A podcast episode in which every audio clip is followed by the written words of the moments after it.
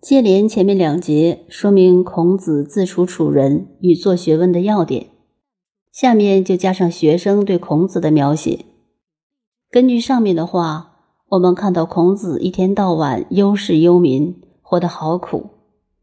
古人有说：“百年三万六千日，不在愁中及病中。”一个人即使活到一百岁，不是忧愁就是病痛。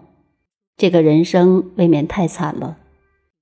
通常人的寿命是六七十岁，但计算一下，十五岁以前不懂事，不能算；最后的十五年老朽不堪，眼看不见，耳听不见，也不能算；中间三四十年一半在睡觉，又不能算。余下来的日子不过十五年左右。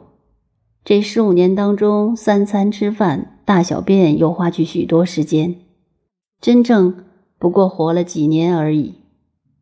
这几年如果真正快乐还好，倘使不在愁中及病中，那么在人生哲学上，这笔账算下来，人活着等于零，够悲惨的。如果家事、国事、天下事事事关心，就简直活不下去。尤其像孔子，看得见的忧国忧家忧天下，看不见的还忧德之不修，学之不讲，文艺不能喜，不善不能改。他既要忧还要管。如果这样算起来，孔子这一生痛苦的很，实在受不了。果真如此，所谓圣人者，只是一个多愁善感的人而已。慢着。我们且看下面说到他如何面对这种忧患一生的平日生活情况。子之燕居，深深如也，夭夭如也。这里燕居的燕与燕相通，在文学上也叫平居，就是在家的日常生活。这里说孔子平常在家的生活，深深如也，很舒展，不是皱起眉头，一天到晚在忧愁。他修养好得很。非常爽朗舒展，夭夭如也，而且活泼愉快。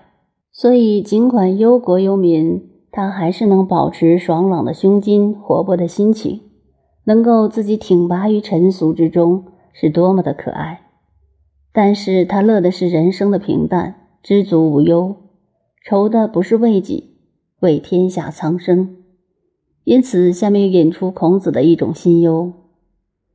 子曰：“甚矣，吾衰也！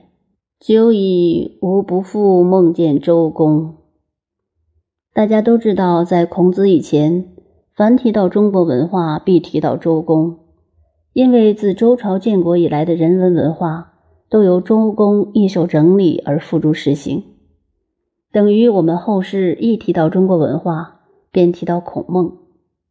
我们现在每一个人都可以借用这句话，改说。哎，我老了，很久没有梦见孔子了。孔子这句话就是这种意思的感叹。如果解释为他晚上睡不安稳，经常做梦，那是精神有问题，就不会深深如也，夭夭如也，而是苦苦如也。精神好，身体健康，当然不做梦。孔子的身体是健康的，所以这句话是形容和感叹之词。意思是说，现在的时代乱成这个样子，实在无法再挑起这副担子。当然，这只是孔子的感慨而已。结果担子还是挑下来了。梦不见周公没关系，他到底很清醒地担负起中国文化承先启后的担子。所以我们要注意，孔子思想中究竟藏有些什么精神。在第四篇《礼仁》中讲到他的全副精神，这里更清晰地提出来了。